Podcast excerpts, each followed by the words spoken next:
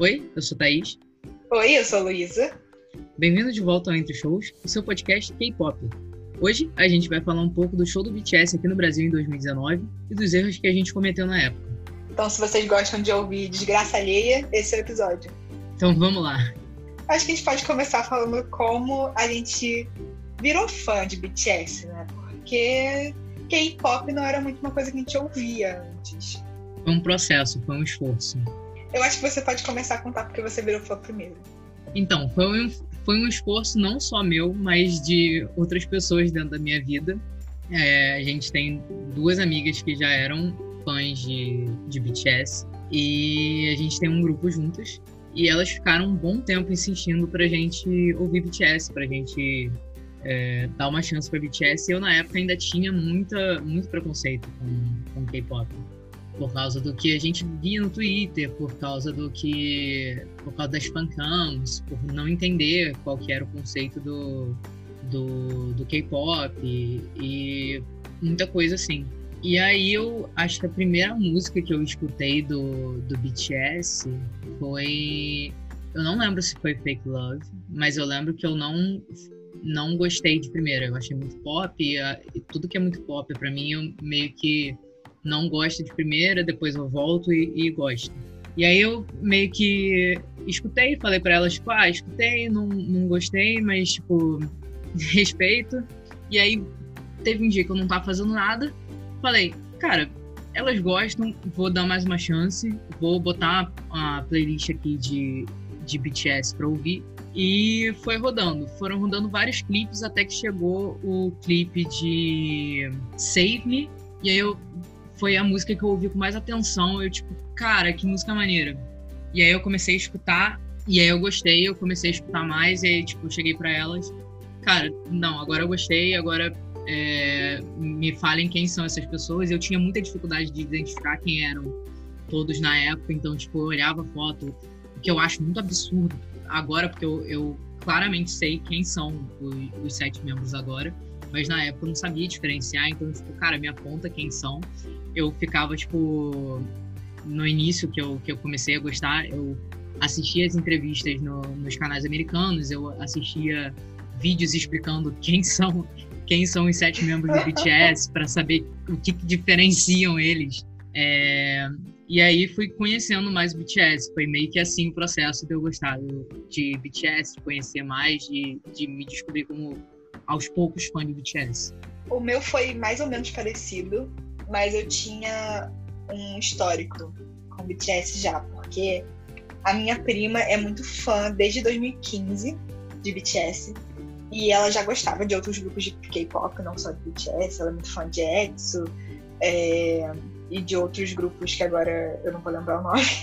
Mas ela era muito fã de outros grupos de K-pop, não só BTS. E ela, e ela me fazia ouvir vários não só BTS, como X, etc, etc. E eu achava muito legal, eu gostava, achava visualmente maneiro, achava as músicas maneiras, mas não era uma coisa que eu conseguia levar para o meu dia a dia, tipo, parar, ah, vou ouvir BTS agora. Não, continuava ouvindo as minhas músicas americanas, que eu sempre ouvi, ou brasileiras mesmo, mas não tinha colocado é, músicas coreanas no meu dia a dia, né?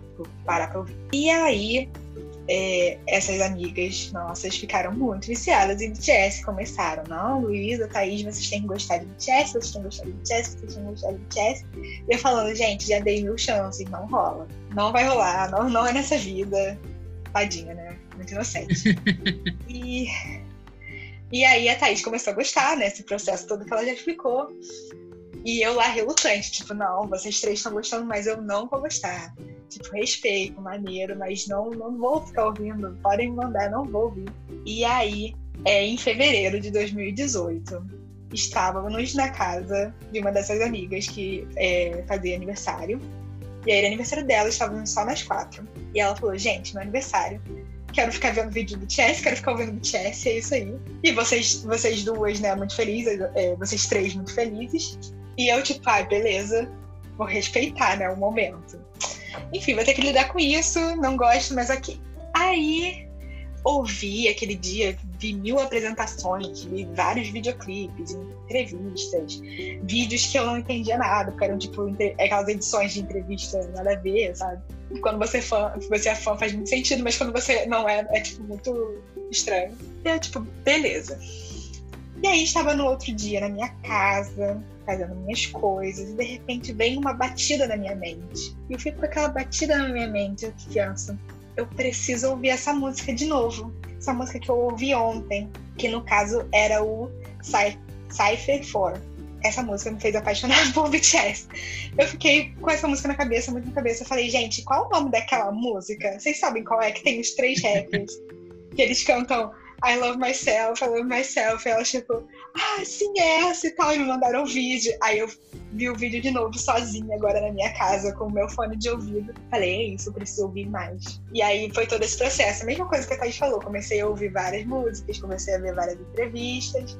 Comecei a, a aprender a reconhecer eles, o que hoje em dia é meio idiota, né? A gente olha e fala, cara, eles são muito diferentes. Mas na época era tipo, não sei reconhecer mesmo. Acho que a gente pode falar um pouco do processo também, tipo, acho que quando a gente começou a reconhecer eles, é, saber exatamente quem, quem era quem e tal, começa um processo de identificação, né? São sete membros, uhum. e aí a gente começa, a partir do que a gente começa a se identificar, começa a reconhecer, a gente começa a ter o que a gente chama dentro do, do fenômeno de K-pop de bias, que é o, o nosso preferido. E aí, como que foi o, o seu descobrimento do bias, Luísa? O meu foi tipo assim, como eu me apaixonei primeiro pelo Cypher 4, e o que ficou muito na minha cabeça foi a parte do The Hope. Então, é, eu já comecei meio tendendo para ele, mas eu não queria até eu conseguir identificar todos, eu falei, não vou escolher um até eu conseguir identificar todos, saber exatamente a personalidade de cada um e tal, blá blá blá.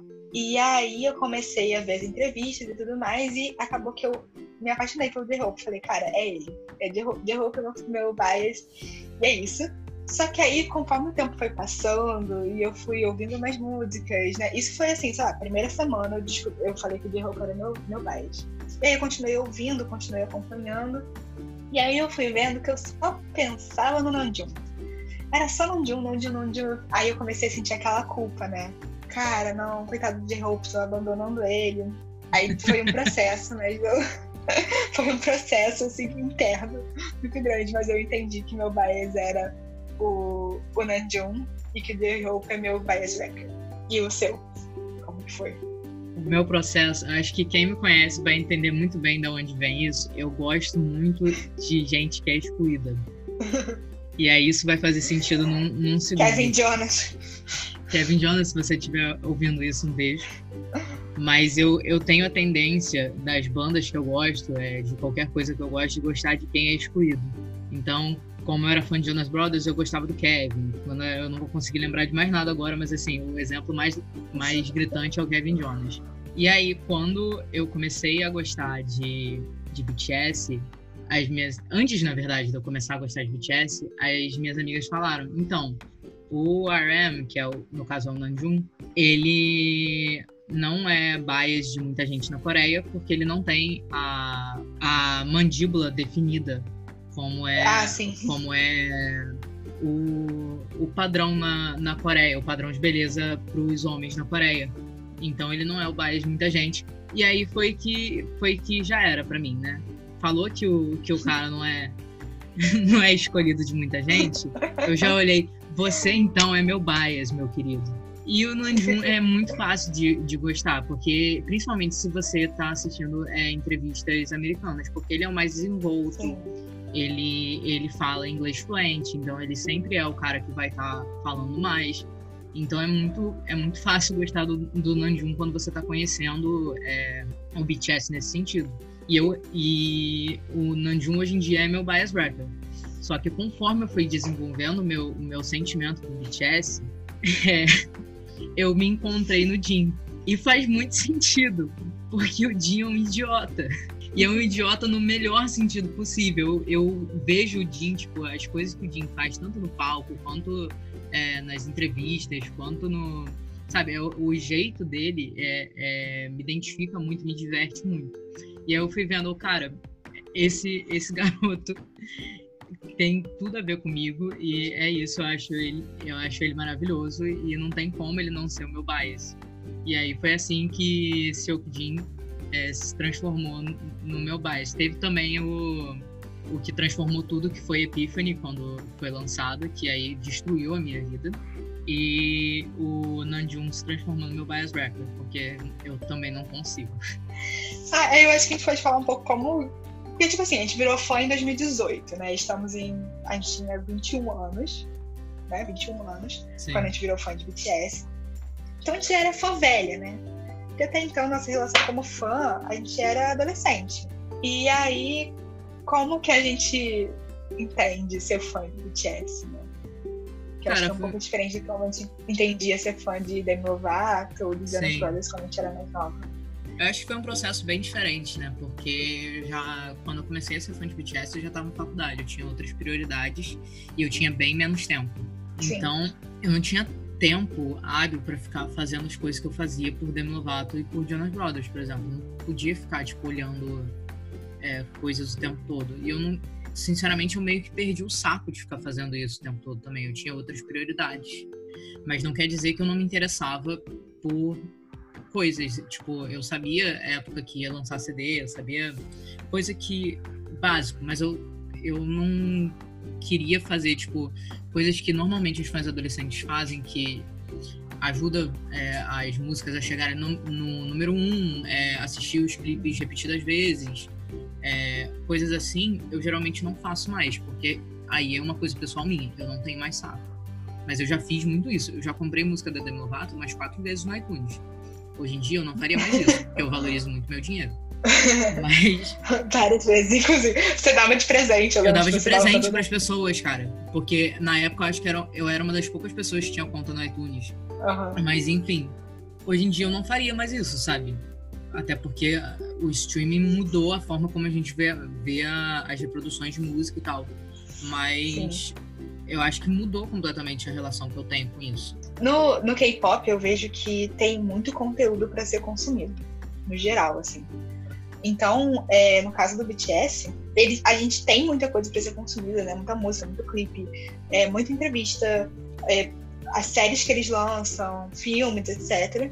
E às vezes você não tem tempo hábil para consumir tudo. Eu não consumo tudo de BTS, eu não consigo. Eu me considero muito fã, mas é, eu priorizo outras coisas na minha vida atualmente, como a Thaís falou, tem outras coisas que precisam do meu tempo. E se lança uma música nova, eu ouço. Se lança clipe, eu vou ver. Se lançou um episódio de uma, de uma coisa que eu tô com tempo pra ver, eu vou ver. Mas eu não via, tipo, episódios toda semana.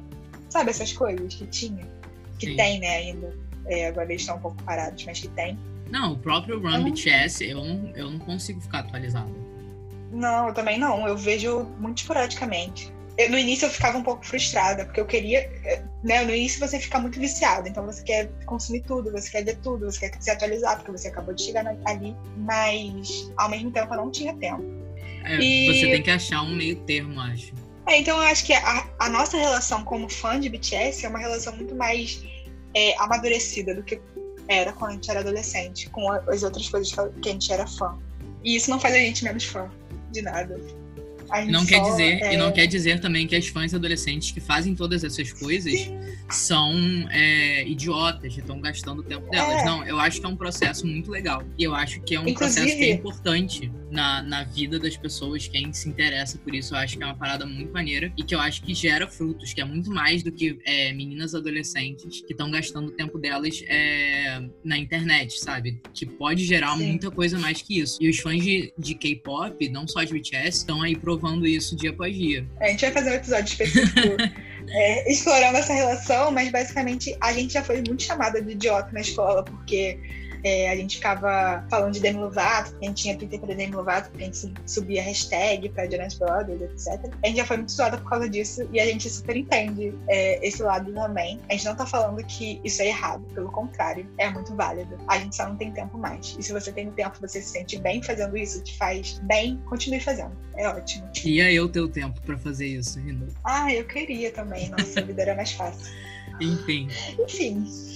Isso foi em 2018, estamos falando de 2018. E em 2019, o que, que aconteceu? BTS foi para São Paulo. fazer duas apresentações nesse turnê. E a gente foi. Então a gente queria contar um pouco sobre o show, como foi a nossa experiência. E aí que estão as desgraças que vocês estão esperando ouvir desde o início do episódio. Tá, a gente pode falar primeiro da compra de ingressos, né? Porque. Tá, então vamos falar primeiro da compra de ingressos. É, o show ia ser em São Paulo e a gente mora no Rio de Janeiro. Então a gente não tinha muito dinheiro disponível para comprar os ingressos, porque a gente tinha que pagar hospedagem, pagar é, alimentação, pagar transporte. Então a gente decidiu, eu, Thaís e minha prima, lembra minha prima que era viciada em chess, então ela foi com a gente. É, decidimos comprar o nível inferior, que é arquibancada.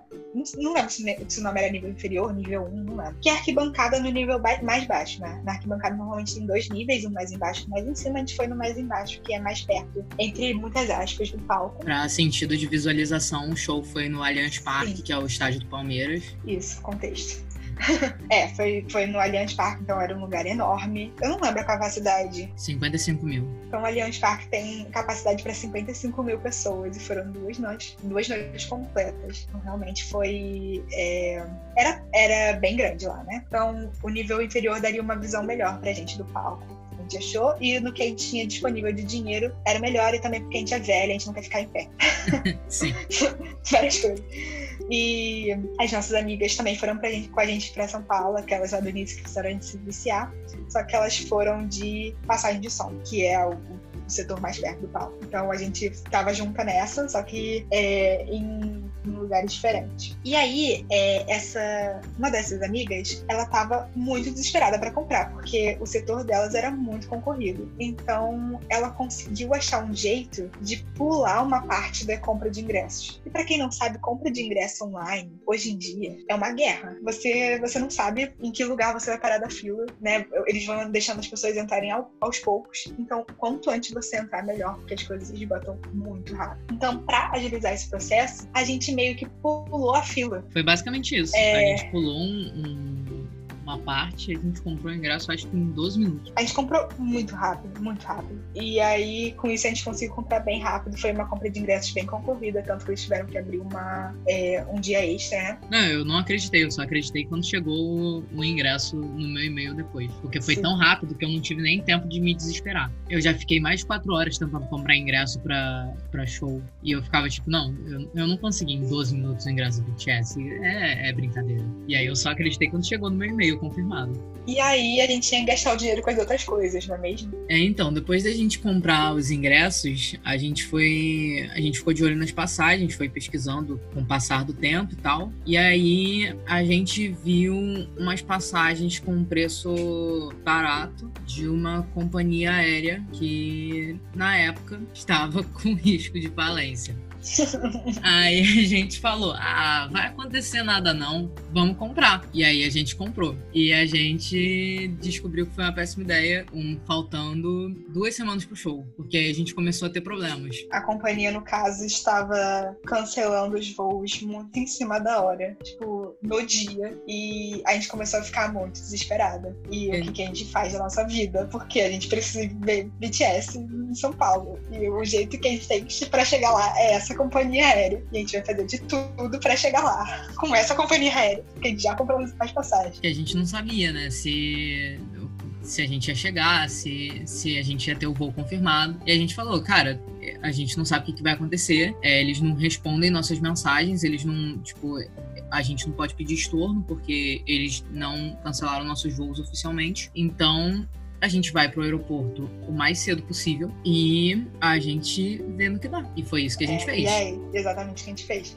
O nosso voo estava marcado para cerca de 11 horas da manhã, se eu não me engano. Foi. E a gente chegou lá, tipo, 7. A gente chegou muito cedo. A gente foi muito, muito cedo. Porque era o que as pessoas estavam aconselhando a fazer mesmo. Tipo, cheguem cedo para vocês pegarem o voo que der pra pegar. E aí foi isso que aconteceu. Tinha um voo deles que ia decolar, mas estava atrasado e eles foram tipo atrasando para exatamente pegar esses é, passageiros de outros voos, né? Porque eles fazem muito Rio São Paulo, pegar passageiros de outros voos para São Paulo que seriam mais tarde e colocar nesse voo de mais cedo para encher esse voo e cancelar os outros. Então foi a nossa sorte que a gente chegou cedo, conseguimos um assento lá plus com mais espaço, maravilhoso. Esse voo estava previsto por volta de 6h40, ele saiu Isso. por volta das 9 horas, então assim, né? E aí eu eu sou uma pessoa que eu não tenho medo de avião. Tipo, nunca, nunca tive medo de avião. Quando eu, desde a primeira vez que eu viajei de avião, nunca tive medo e tal. Tipo, sempre, pra mim sempre foi uma parada muito tranquila viajar de avião. Quando eu entrei naquele avião, que eu olhei para aquele avião, e não era um avião que tava caindo aos pedaços, sabe?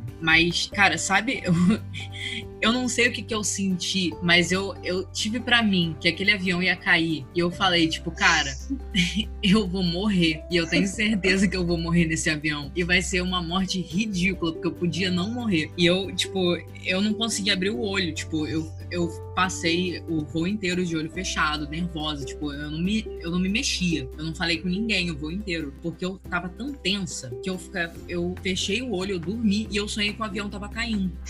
De tão tensa que eu tava com aquele voo. Delícia. Quando a gente pousou, eu parecia que eu tava. Eu vivi de novo, porque para mim tava certo que aquele avião ia cair. E aí chegamos em São Paulo, felizes da vida, porque a missão foi cumprida, porque a gente tava a semana já tensa, achando que a gente não ia nem conseguir pisar em São Paulo. Então a gente falou, é isso, agora estamos aqui. E aí, ok, estávamos no aeroporto. E aí a gente ficou um pouquinho mais no aeroporto é, do tempo que a gente chegou, porque uma outra amiga nossa que ia ficar hospedada com a gente estava chegando, então a gente estava esperando ela. E aí, enquanto a gente estava esperando, recebemos a notícia. Então, recebemos a notícia que a ANAC, que tem como sigla, abre parênteses, Agência Nacional de Aviação Civil, fecha parênteses, tinha proibido essa companhia aérea em questão de realizar outros voos em território nacional. Ou seja, nós tínhamos conseguido chegar em São Paulo, estávamos lá vivas, provavelmente tínhamos pegado, tínhamos pegado o último voo daquela companhia pandemia. E a gente não tinha como voltar para o Rio de Janeiro. Isso era sexta-feira, a gente chegou na sexta, o show era sábado e a gente voltava para o Rio no domingo de manhã. Então a gente estava levemente desesperada, mas ao mesmo tempo não querendo ligar para aquilo naquele momento, porque no dia seguinte tinha show do BTS. Foi assim que, que começou a, a nossa. A, a, hora que você fala, meu Deus, mas vocês são burras, né? O negócio tava falindo.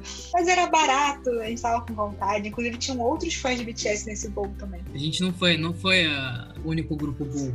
Inclusive tem, tem tinha um grupo do WhatsApp chamado Nós Odiamos a Companhia Aérea. E... Será que a gente vai ser processada se a gente falar Avianca? Porque assim, todo mundo sabe. É, acho que não, acho que todo mundo sabe, né? Avianca, gente, esse é o nome. Nós odiamos a Avianca e tinha, tipo assim, 70% do grupo era ARMY, fã de BTS. E aí elas trocavam várias figurinhas de BTS lá, era maravilhoso. Enfim, estávamos com sem voo de volta, mas em São Paulo, muito felizes, iríamos ver BTS. Tinha tudo dado certo. Não, que a gente ia ver já era certeza. A gente só não sabia é, se a gente ia voltar. Como a gente ia chegar. É, exatamente. Como a gente ia chegar no Rio de Janeiro era outra história. Então, é, passamos a sexta-feira lá, fomos na Paulista, né? Muito turistas. Enfim, isso foi na sexta-feira. Acordamos sábado, nos arrumamos com calma. Não, nos arrumamos assim. A gente, não, a gente não queria chegar lá às seis horas da manhã. Até porque a gente tinha ouvido falar que os arredores não eram muito seguros. Então a gente não queria chegar super cedo. Mas não adiantou de muita coisa. Se a gente tivesse chegado às cinco da manhã, também ia estar cheio, do mesmo jeito. E era a maior fila que eu já vi na minha vida inteirinha. Era muito grande. Não sei se eu tô falando isso porque eu tô na pandemia, que, é, que a solução é que não pode ter agrupamento de gente. Aglomeração. É, aglomeração. Agrupamento também é uma, é uma forma de aglomeração. Mas eu acho que foi a maior aglomeração de pessoas que eu já vi na minha vida. Era muita gente, cara. E era muita gente. Tipo, você, você não conseguia encontrar um fim da fila, porque ele não existia, tipo, concretamente. Eram várias filas e nenhuma tinha um, um fim concreto. E era, era muito absurdo, sabe? Tipo, era uma coisa muito bizarra. E eu acho que uma coisa que piorou é que, tipo assim, eram acho que três portões estavam sendo usados para fila. E no seu ingresso vinha em qual portão você tinha que entrar. No nosso caso, a gente ia entrar no portão A, o que foi péssimo, porque o portão A eram três setores juntos. E era onde tinha mais gente, porque era a fila comum inteira, o nível inferior e o nível superior. A pista comum, pista comum, nível inferior, nível superior. Então tinha muita gente. Era um monte. É, se vocês já forem em fila de show, provavelmente vocês já viram que eles botam, tipo, umas grades de metal, assim, fazendo várias voltas. Então tinha, tipo, muita muitas dessas, muitas dessas, muitas dessas. Imagina, é a extensão de um estádio de futebol. E ainda nesse sentido de, de enroscando, ou seja, cabia muita gente. Quando a gente chegou, já tinha saído dessa parte do, do, dos metais, tinha subido uma rua lateral inteira, descido essa rua lateral inteira, subido, é, passado por toda a extensão do quarteirão, né? Subido Sim. uma segunda rua lateral e tava começando a descer essa segunda rua lateral. Então, quando a gente chegou, a gente ficou nessa segunda rua lateral já. Tinha muita gente na nossa frente. E a gente chegou bem cedo, assim, 5 horas da tarde, você não via fim para aquilo. Sim, foi muito absurdo.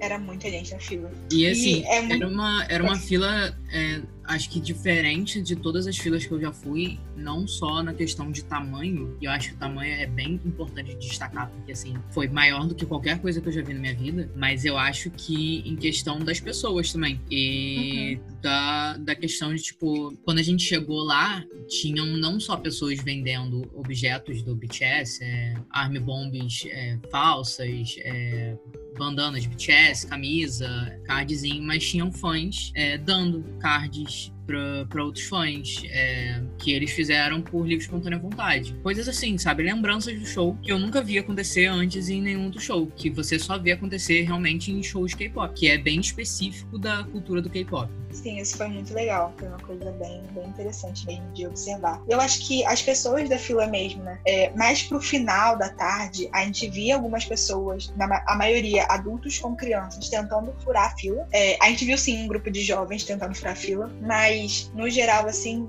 não teve, né? Muito. Sim, eu não, pelo menos não observei. E era no geral uma Foi fila muito. Era no geral uma fila muito divertida, sabe? Porque além de você ter essas pessoas passando com, com cards e tal, você ainda tinha pessoas que é, se acho que a gente viu umas. Acho que eram umas sete meninas que se reuniram para dançar Boy with Love. E a, Até não, a equipe oficial é, gravou elas dançando, né? E as pessoas no geral eram muito legais com a gente. Fizemos algumas amizades no, na, na fila, porque né, é muito muito tempo pra, pra matar. E era muito engraçado, porque as meninas, no geral, a maioria meninas, né, eram bem mais novas que a gente. A gente tinha 21, 22. Eu ia fazer 22, é. E a maioria ali tinha, sei lá, 15, no máximo 18. Sim. E na nossa frente da fila tinham duas primas do Rio Grande do Sul, se eu não me engano. E elas estavam com a mãe de uma delas. E aí, em algum momento, é, a gente tava falando que a gente veio do Rio e tudo mais. E aí, era, nesse caso, estava eu, Thaís e minha prima, que tem na cidade. E aí elas perguntaram: cadê o adulto que tá com você? A gente então. A gente é o adulto. É a gente é um adulto, no caso. É, foi meio engraçado, assim, deu um choque de, de realmente essas pessoas são muito mais novas que. Mas era divertido. Tinham pessoas mais velhas também. E uma outra coisa legal de, de observar na fila foi uma, foi uma menina que passou. Essa menina nem ia no show, no caso. Ela passou com cartaz falando para as pessoas não jogarem lixo no chão, para recolherem seus lixos. Ela tava distribuindo ao, é, ao longo da fila sacos de lixo para as pessoas poderem recolher seu próprio O cartaz dela dizia para deixar os meninos orgulhosos, né? No caso, os meninos do BTS. E quando a gente passou para entrar no Allianz Parque, no, de fato, a gente reparou que, ao contrário dos outros shows que a gente foi, tava impressionantemente limpo você não via nenhum lixo no chão. E foi uma coisa, tipo, impressionante. Tipo, eu, eu nunca vi isso na minha vida. Você passar numa fila que tá daquele tamanho e você não vê nenhum lixo no chão. Ainda mais daquele tamanho, sabe? É, então foi uma coisa, eu acho, bem característica. É, foi muito legal de observar, assim. No geral, é, as pessoas têm uma impressão meio ruim do, de fãs de K-pop, eu acho. As pessoas de fora. E falam porque não conhecem, né? Porque nesse dia a gente viu que realmente era muito legal, assim, a relação é, delas com o espaço uh, das fãs entre si e da, de, das fãs com os ídolos mesmo, né? O respeito e tudo mais. É bem diferente. Enfim, foi bem, foi uma fila bem divertida, apesar Sim. de longa. E conseguimos entrar finalmente na Allianz Parque. Ficamos relativamente longe, afinal a gente estava numa fila enorme. Ficamos relativamente longe, assim, é, do que a gente tinha planejado. Mas o palco era muito grande. Então, mesmo a gente estando mais para trás da plateia, a gente estava muito perto do palco mesmo assim. Muito mais perto do que eu achei que a gente ia estar, porque o palco era enorme, a passarela era imensa. Então, quando eles ficavam no segundo palco, que era o final da passarela, a gente ficava bem. A gente conseguia ver bem. Assim. E aí vamos falar um pouco do show também, né? É, cara, o show foi diferente de tudo que eu já vi na minha vida. Eu falo com facilidade, foi o melhor show que eu já fui. Com muita facilidade falo isso. É, a, realmente, assim, a energia dos fãs era muito bizarra. Antes de começar, já tava todo mundo cantando e gritando e muito alto. Foi, tipo, bizarro. Era, eu fiquei abismada. Até hoje, quando eu penso, eu fico meio abismada. O show em si foi muito legal. É, a relação que eles. A, as coreografias são incríveis, é, os vocais são incríveis incríveis, toda a decoração do palco, né? A questão da estrutura do, do show mesmo é muito diferente. Eu não, não sei se eu, eu colocaria definitivamente num top 10 de, de shows que eu já fui, porque eu tenho muita. Pô, top 10? top 5, top 5, top 5. Tá, ok, ok. É porque eu tenho muito carinho por shows que são mais íntimos. Eu tenho muito carinho por Ah, shows sim, que é, são são legais. Que são voz, violão, etc. Eu, eu gosto muito de, de shows que tem uma produção mais simples. Mas eu acho que nesse caso, eu por muito tempo eu tive preconceito com shows que eram super produzidos, porque eu achava que isso não, isso, sei lá, não mostrava o que o cantor tinha de melhor, que eu tava ali pra ver uma voz eu não via uma voz. Mas eu acho que na questão do BTS, mas a superprodução que eles têm nos shows deles não deixa nada a desejar. Os vocais deles continuam sendo ótimos, eles têm os momentos de solos dos, dos cantores e eu, eu acho que essa superprodução não, não afeta o show no geral, não afeta a minha experiência como pessoa que gosta de um show mais intimista, como pessoa que gosta de ouvir voz e gosta de ouvir instrumento. Eu acho que isso não afetou em nenhum momento pra mim, tanto que eu, cara, foi foi um show maravilhoso, sabe? E é isso, tipo, foi uma experiência completamente nova e diferente pra mim, porque eu nunca tinha estado num, num ambiente desse. Eu nunca fui fã de K-pop, nunca fui num show do BTS antes. Então foi uma. E, eu- e eles nunca fizeram um show desse tamanho aqui no Brasil. Mas foi uma parada muito, muito absurda. Foi um show muito absurdo, cara. E eles sabem fazer um show bizarro, sabe? A estrutura. Os, o que os caras fazem no palco, sabe? Primeiro, na primeira música, em Dionísios, eu já, eu já tinha acabado. Eu já tava no, no chão. Eu acho que o mais interessante desse show, por que que eu falo que foi o melhor? Porque eu acho que deu de tudo. Foi tanto a entrega deles pra gente, eles estavam realmente, dava pra ver que eles estavam muito felizes de estar ali, eles estavam é, se entregando ao máximo naquele show, e o público pra eles, sabe? A relação dos fãs o quanto os fãs gritavam, faziam de, de tudo pra, pra dar uma experiência legal pra eles também, né? Tiveram duas surpresas ao longo do show. Uma que é uma plaquinha que é, acontece em todos os shows e tal, tem uma frase especial é, de cada show. Então, e também quando formaram a bandeira do Brasil é, com os níveis, né? No nosso caso, a gente era o nível inferior, a nossa cor era o amarelo. A gente ligou na, na lanterna do celular e ficou, tipo, muito lindo. Todo mundo participou. Isso foi uma coisa, inclusive, que aconteceu na fila. As pessoas foram distribuindo é, a fita pra colocar no flash pra poder dar esse efeito. Então foi muito legal. Mas enfim, exal- exaltações de, de BTS à parte, né? É. Enfim, eu acho que o show foi isso, foi perfeito, foi muito legal. As nossas amigas que foram de soundcheck, assim, falaram que foi incrível a passagem de som. Elas ficaram muito perto deles, elas, elas ficaram bem. Elas ficaram na última fila, digamos assim, né, do- da passagem de som. Então elas ficaram mais atrás possível na passagem de som, e mesmo assim, elas ficaram muito perto. E aí eu já falo pra Thaís que o próximo show do BTS a gente vai de passagem de som. Eu não quero nem saber que estou guardando dinheiro.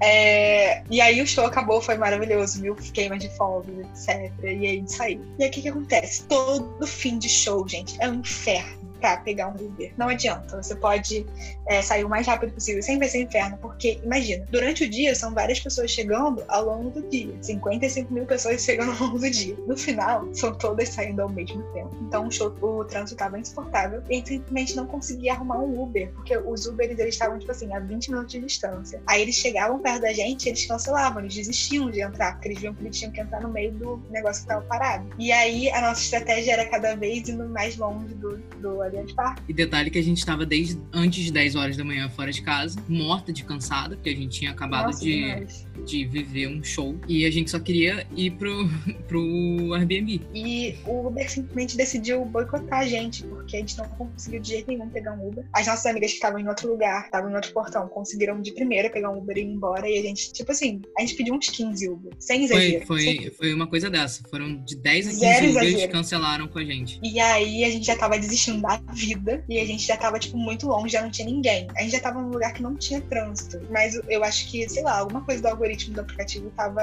implicando com a gente. Era homofobia, eu tenho certeza. E aí a gente tava perto de um posto de gasolina e tinha um táxi abastecendo ali. E a gente falou, é isso, vamos pegar esse táxi. Aí eu só olhei não- pra ele, meu bom, por favor.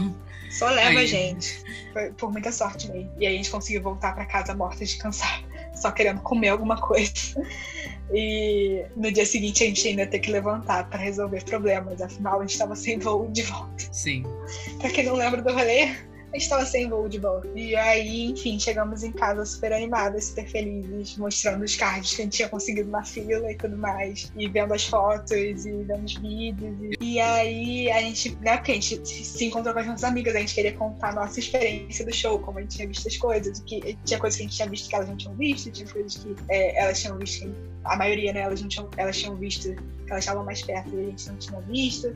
Então, foi muito legal, assim, é, depois do show também compartilhar essas duas visões, assim, dois lugares diferentes. A gente ficou até altas horas conversando lá, e, é, completamente alheias ao fato que a gente tinha que resolver um problema, um pepino no aeroporto no dia seguinte. E aí, aconteceu o que vocês acham que aconteceu. A gente não conseguiu voltar de avião para o Rio de Janeiro. A gente chegou lá no aeroporto, ficamos esperando lá séculos para ser atendida. Tinham mil pessoas lá também, que também estavam com voo cancelado aquele dia. Muitos fãs de BTS também, né? Obviamente. Eles começaram a, cri a criar uma lista de possíveis voos, se eles conseguissem alocar em outras companhias, porque os voos das outras companhias também estavam cheios. Porque é, o show do, do BTS foi que a gente foi em São Paulo, né? Os dois que tiveram, foram os únicos da América Latina inteira. Então veio gente de todos os lugares do Brasil e da América Latina. Tinha gente do Chile, da Argentina, então o aeroporto estava realmente muito cheio. E então eles não conseguiram realocar a gente no outro voo. E como é Rio São Paulo,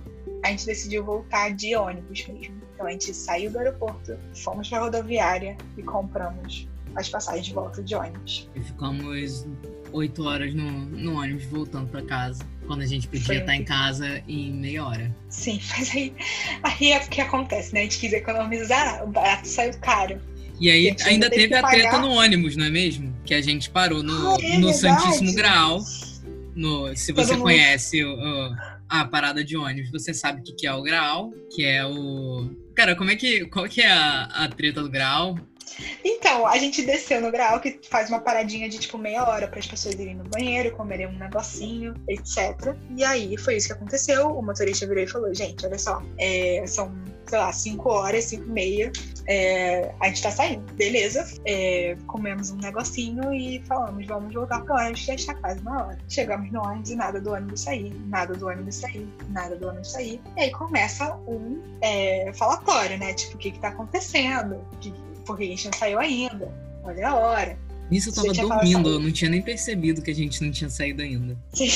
Isso já era tipo 6 horas da tarde. E não tinha saído ainda. E todo mundo, tipo, meu Deus, a gente precisa sair em algum momento, não é mesmo? Todo mundo se compromete em voltar aquele horário. Se não volta aquele horário, a gente tem que simplesmente o ônibus sai sem a pessoa. Não tem isso. A gente não tava entendendo por que, que o ônibus estava esperando é, a pessoa que tava faltando, né? Porque nesse meio tempo já tava falando, ah, é um senhor do leito, que no caso, é, esse ônibus que a gente tava era aquele ônibus com dois andares, que o primeiro andar é dos ricos, que tem a, a cama, né, o famoso leito, o segundo andar é, é, o econômico, que é só a cadeira mesmo, a poltrona. E aí tinha um passageiro do leito que não tinha voltado ainda, a gente tava tipo, cara, não dá pra ficar esperando a pessoa, já deu hora de ir, tal, vamos, vamos, vamos. E aí chegou a fofoca em algum momento, depois de vários minutos nisso de vamos embora, embora, pelo amor de Deus. Que esse senhor que estava no leito, que era inclusive um senhor muito estranho, que ele já tinha subido pra ir no banheiro de no cueca. andar de cima, de cueca. Exatamente. ele simplesmente estava se recusando a pagar no grau. Ele estava sendo detido no grau. Ele não estava podendo ir embora porque não tinha pago e estava se recusando a pagar. Então, além de ter sido uma volta muito mais demorada, ainda teve esse rolê no meio do caminho. Enfim. Altas aventuras pra ver o BTS. Altas aventuras pra ver o BTS. Mas valeu muito a pena. Talvez hoje em dia.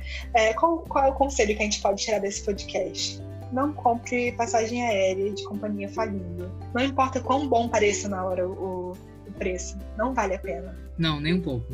É isso então, né? Então é isso. Uh, sigam a gente nas nossas redes sociais, arroba Entre Shows, no Instagram e no Twitter. E nos vemos no próximo episódio. Até o próximo episódio. Valeu!